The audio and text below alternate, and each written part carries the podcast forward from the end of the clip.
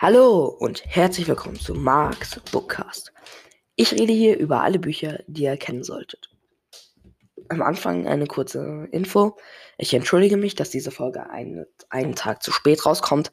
Es ist nämlich so, dass das Aufnahmeprogramm irgendwie nicht funktioniert hat, über das ich es mache, Enker, und ein Update war und deshalb konnte ich es nicht aufnehmen. Kommen wir nun aber zum Buch. Lucifer Junior Band 2. Ein teuflisch gutes Team. Lucifer Junior verbrachte die Ferien wieder in der Hölle bei seinem Vater und den restlichen Dämonen. Doch nun freut er sich, dass er zurück nach St. Fidibus darf, um mit seinen Freunden weiter zur Schule zu gehen. Allerdings ist er kaum ist er in der Menschenwelt angekommen, versucht Lucy herauszufinden, welcher Dämon ihn im Auftrag seines Vaters ausspioniert. Was ja nicht so einfach ist, da dieser anscheinend ein Vergle Verkleidungskünstler ist. Als er und seine Freunde von einem der von den Rugby-Spielern einer anderen Schule aufs Korn genommen werden, geht das Abenteuer rasant weiter. Was ist denn das Problem von den Rugby-Spielern? Was haben sie gegen die Schüler von St. Fidibus? Und auch seine Freundin Lilly verhält sich dieses Jahr ziemlich merkwürdig, denn sie fängt an, an Lucys angeblicher Herkunft zu zweifeln. Woran das liegen mag, kann sich Lucy einfach nicht erklären. Außerdem kommt es ihm so vor, als hätte Lilly Dämonenkräfte.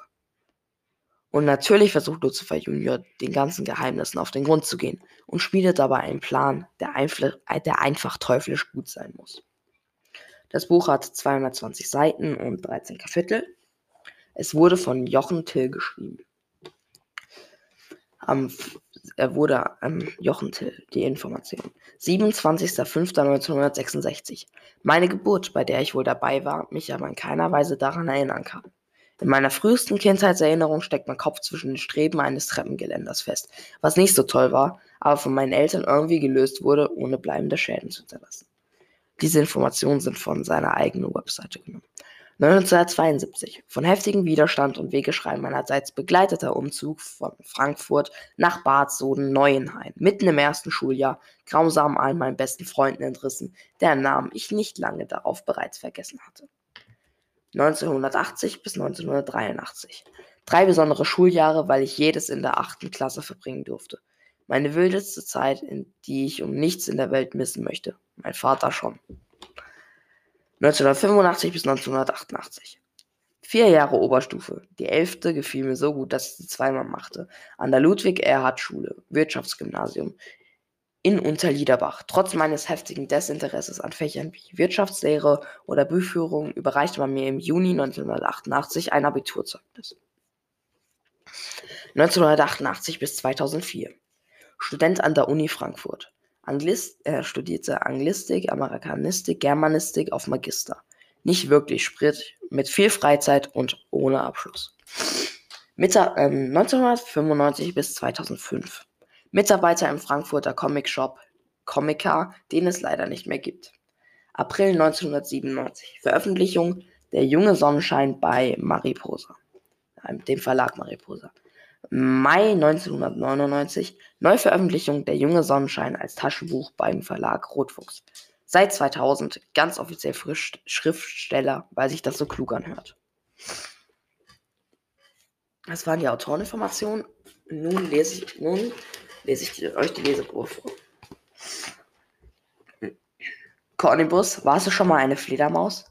Cornibus schon ganz oft Fledermaus, antwortete er. Spielt mit anderen Fledermausen manchmal Verstecken unten zu Hause. Fledermäusen, verbesserte ich ihn. Dann zeig uns doch bitte mal, wie du als Fledermaus aussiehst. Am besten in ganz groß. Im nächsten Augenblick steht eine mannshohe Fledermaus neben mir. Sie stößt einen schrillen Schrei aus, öffnet ihre Flügel und wirft mich dabei fast um.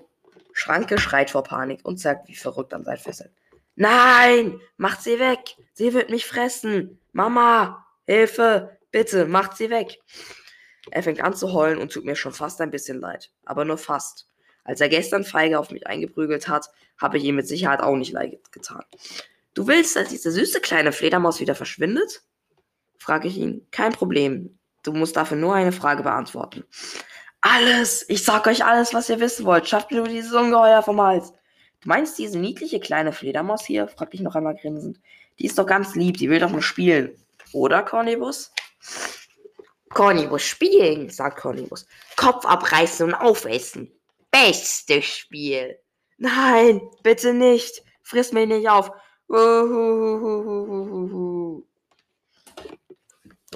Das war die Leseprobe.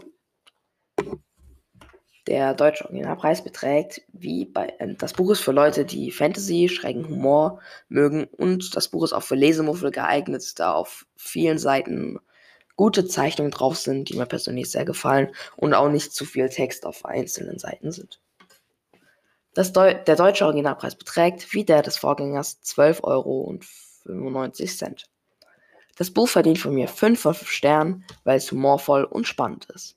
Ich mag den Schreibstil des Autors und ich mag halt generell schrägen Humor. Meine Lieblingsstellen in dem Buch sind die mit Lucys Haustier und Cornybus, da ich bei den meisten mit, mit Cornybus einfach nur laut loslachen muss. Beispielsweise in diesem Buch war meine Lieblingsstelle die Leseprobe, die ich euch vorgelesen habe. Ich würde sagen, das war's für heute. Ciao und bis zum nächsten Mal.